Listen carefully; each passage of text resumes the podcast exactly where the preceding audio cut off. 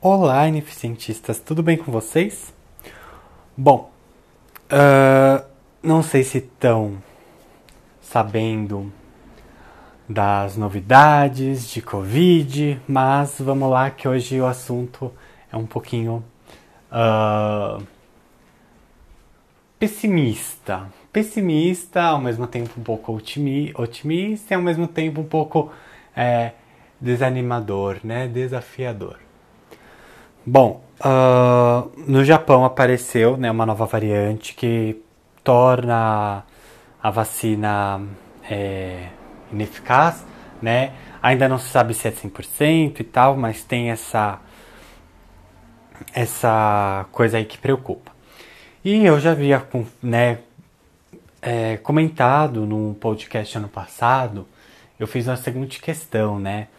É, será que a vacina ela é eficiente contra todas as variantes, né? E até que ponto essas variantes, é, até onde elas vão, né? Vai ter um momento que elas vão parar, vão continuar. Foi uma questão aí levantada e, né? Chegamos aí a acertar, né? Ah, foi bola de cristal, foi os astro, foi astrologia, foi a minha intuição. Não, gente, é tudo baseado em ciência, né?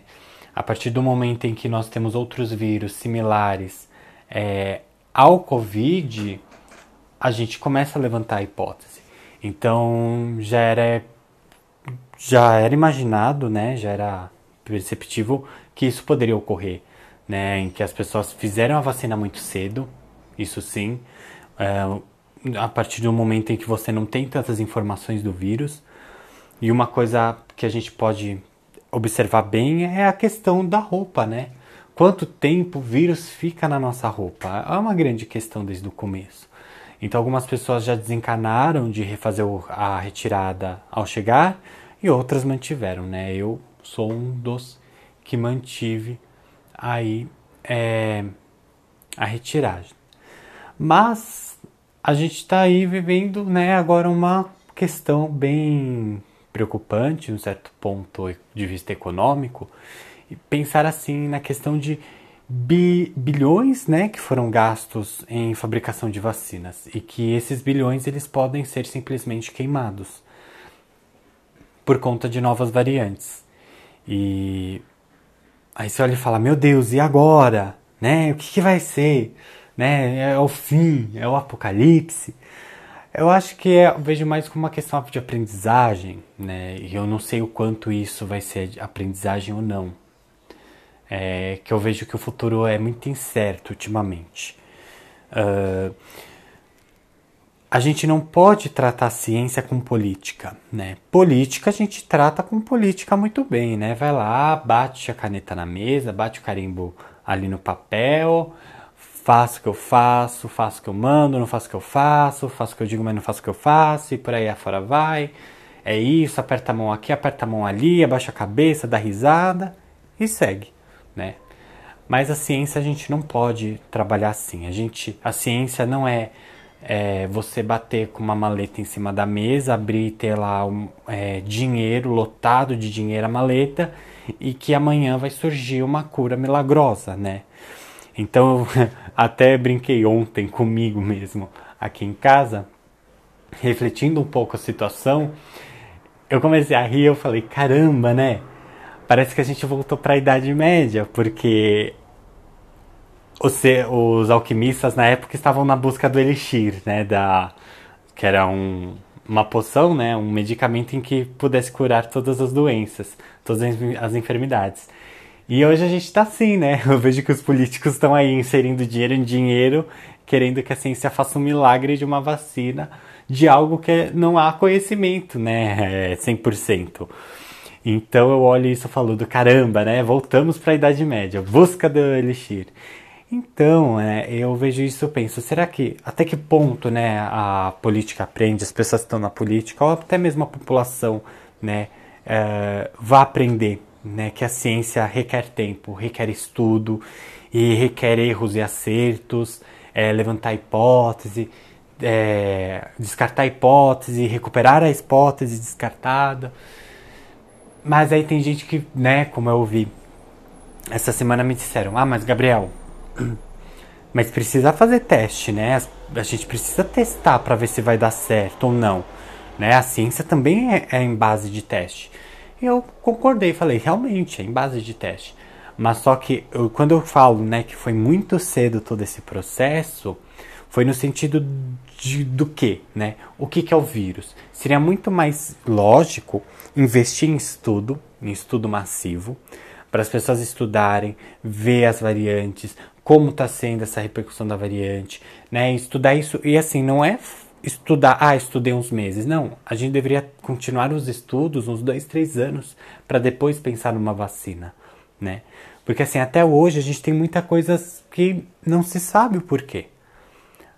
Ah, o vírus pode tal coisa. Ah, o vírus tal não pode. Olha, ele tem uma variante nova. Nossa, ele está conseguindo, né? As pessoas que foram reinfectadas, é, as pessoas que foram infectadas estão sendo reinfectadas, que ele consegue ali burlar os mecanismos de defesa. Então, assim, é, ah, ele mudou, agora a coroa tem um vírus que é o coronavírus, né? Porque corona vem de coroa. Aí, mas ele muda a coroa, vira spike, né? Vira um espetinho e tal. Mas por que que isso corre? Então, como ainda tá tudo muito novo e tá muito rápido o processo e essas variações estão correndo de uma forma muito avassaladora, que é muito similar ao HIV, eu acho que requer, é, seria muito mais lógico gastar em estudo para não ter essa perda que a gente está tendo agora de vacina. Aí levantar a hipótese de misturar vacinas para ver se vai dar certo. Eu, né, eu brinquei no começo, né, o pessimismo, mas não é pessimismo. Mas eu acredito que não é se misturando vacina que a gente vai encontrar a solução. Né? Isso, é, isso é uma coisa que nem precisa a gente parar para pensar se é ciência ou não. Por quê? A gente, igual quando a gente tá doente, ah, eu tô com dor de cabeça. Você vai lá, toma uma Neusaldina, passou, às vezes você não toma, né? É, toma uma, toma duas, não passa, aí de repente você tem que tomar uma injeção para melhorar e tal. A gente não fica em casa e fala, nossa, estou com dor de cabeça, tomei o remédio, não funcionou, ah, vou misturar aqui todos os remédios de dor de cabeça para ver se passa. Não funciona dessa forma. Então, é, dá a sensação, num caso de desespero, do sentido, nossa, deu errado alguma coisa, a gente tem que acertar. E se realmente né, essas novas variantes estão tornando a vacina é, ineficazes, elas estão conseguindo, né, ter algum mecanismo desse, desse vírus que consegue burlar isso. E aí precisa do quê? De um estudo. Ah, mas estão estudando também, mas tem que testar. Mas é, tem que testar. Mas é o que eu falo. Não é uma coisa assim do tipo, lê no livro e já aplica. Não é receita de bolo. Ciência não é fazer um bolo. Né? Ciência requer um estudo muito profundo, requer tempo, tem que ter paciência. Mas a questão de voltar para a vida anterior, né? voltar para a coisa da base, voltar para a vida como era, é tão grande essa busca, né? As pessoas querem tanto isso que elas estão tendo erro atrás de erro. E uma coisa que me estressou muito semana passada, é, eu até falo assim que me desanima um pouco, porque assim, eu não sou, não sou um mestre, não sou um doutor, né, não tenho mestrado, tô em busca do meu mestrado, mas ainda não sou um mestre, né? Pretendo fazer meu doutorado assim que eu terminar meu mestrado, né? Então, não sou nada disso, sou apenas um graduado aí em licenciatura em química. Só o que me estressou, porque minha mãe me ligou semana passada, ela falou, ai, um. Foi na Globo, alguém da Globo foi lá entrevistar o médico. Como eu não assisto jornal, né? Só fico lendo notícia. Ah, um ator, é, uma repórter entrevistou um doutor lá em Londres, né? E ele disse que a vacina é 100% eficaz contra todas as variantes. Aí eu né, falei para minha mãe, falei, mãe, isso é uma besteira, falei, porque nós não temos nenhuma vacina até hoje criada que é, que é contra todas as variantes. Eu falei, um ótimo exemplo disso é o H, H1N1, né, a gripe suína. Todo final de ano é feito, final do ano, começo do ano, não sei em que época do ano, mas todo ano eles reavaliam a vacina para ver se ainda ela é eficaz contra a variante da, da gripe do porco. Então, se a gente tem esse estudo sobre a gripe suína e conseguiram agora, nesse processo louco, criar uma vacina que é contra a variante de todo o coronavírus, então já deve haver uma vacina contra a gripe do porco. Foi o que eu questionei minha mãe. Aí minha mãe, não, mas ele é doutor. Eu falei, falei, não interessa, mãe, mas isso não existe. Eu falei, se existe, tem algo muito errado na ciência. Então tem muitas informações erradas na internet. Eu falei, tem muitos artigos científicos que foram publicados, são fake, agora estão publicando artigo científico fake, né? A, a, as instituições, as universidades. Falei, o que está acontecendo, né? E de ter feito, né? Passou, começou essa semana, veio aí essa história aí do Japão, aí veio lá do Reino Unido a nova variante e tal. Aí eu até mandei para minha mãe, minha mãe, meu Deus, né? Falei, viu mãe, é isso que eu falo. Então assim, uma coisa que eu, né, até me incomoda, eu comentei aqui foi o que, que esses cientistas, né, é, esse pessoal que tem doutorado, esse pessoal que tem uma voz maior, está passando para o povo de informação, porque, assim, um problema disso não é só a informação em si ser, ser transmitida, mas é confundir o povo. Aí, e a gente está num boom de informações, de desinformações, que faz com que as pessoas não consigam acreditar em nada. Porque ah, o médico de Londres disse que a vacina é 100% eficaz. O médico da China disse que não tem eficácia. O doutor lá, o cara com 30 doutorados, 20 mestrados, disse que a vacina só é boa quando você aplicar lá na vigésima vez. Então é tanta informações assim, é, controversas, atravessadas, é, que faz com que a população desacredite. Então fica naquela coisa, em quem eu devo acreditar, em quem eu devo seguir, o que, que eu faço. E aí cada um acaba seguindo a sua própria regra e chegamos aonde estamos. Né? Então a gente também vive uma desunião científica né? É, muito grande, muito grande. Médicos que acreditam no vírus, médicos que não acreditam no vírus, médicos que acham que a máscara é eficiente, médicos que não acham.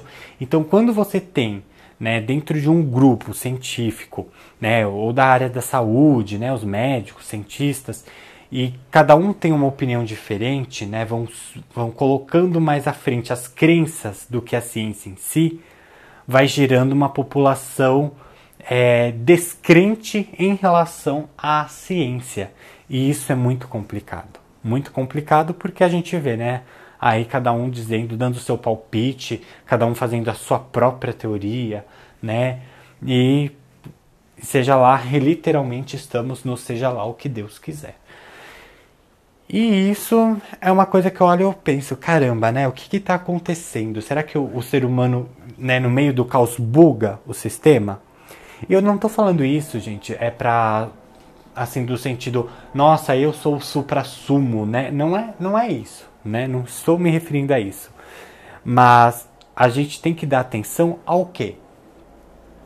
A dados, a hipóteses, a estudo, a levantamento. A gente, né, a ciência, ela tem que se, ela tem que se basear a isso, a teoria, a hipótese, a construção do experimento, a realização do experimento, acertos e erros e a justificativa de ambos e buscar se eles vão bater com a hipótese e se eles vão ter relação com a teoria.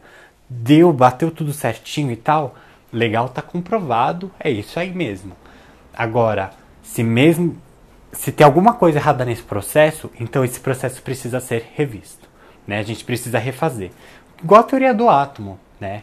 Teve lá a teoria do átomo, o outro fez o experimento aprimorou a teoria do átomo. Então a gente tem né, Dalton, Thomson, Rutherford, Bohr, a gente tem outras novas teorias aí, porque né, é toda hora rever. Né? Vamos rever? Ó, vamos rever? Vamos rever?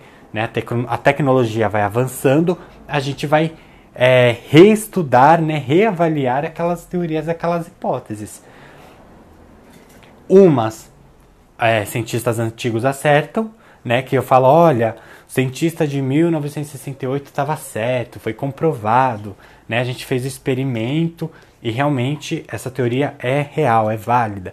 Outros a gente fala, não, errou, por causa disso, disso, disso, disso. A gente fez o experimento e deu esse processo. A gente precisa se embasar nisso. E não no que um disse, no que o outro disse, no que acredita, no que o outro acredita, né? A gente precisa olhar para a ciência, ver ali, né, a, a coisa mais palpável. Então, né, gente, é, péssimas notícias ou boas notícias para alguns, né? Tem uns que não querem voltar para a vida de jeito, para vida normal de jeito nenhum. É, eu até gostaria de, eu particularmente prefiro estar assim agora atual, mas gostaria que, é, acho que poderia voltarmos à vida normal, mas só que com reajustes, né? Fazer com que a população não precisa pudesse optar em trabalhar é, presencial, à distância, empresas que, né, quem trabalha em escritório poder trabalhar de casa deveria ser opcional, né? Isso melhora o fluxo, né? Então a gente precisaria, acho que, reestruturar é, o jeito de convivência, né? O jeito de trabalhar também. Então acho que a gente né? Se fosse para voltar para o normal, que, se, que fosse de um jeito novo. E é isso, pessoal, que eu tenho para dizer, né? Por isso que eu falei que é uma.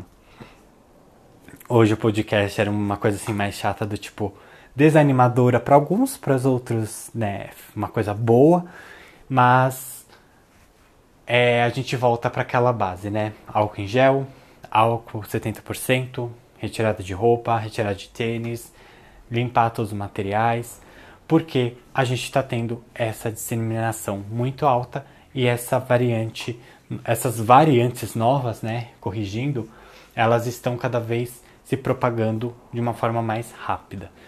Tanto que saiu um estudo recentemente dizendo sobre 92 possíveis novas variantes.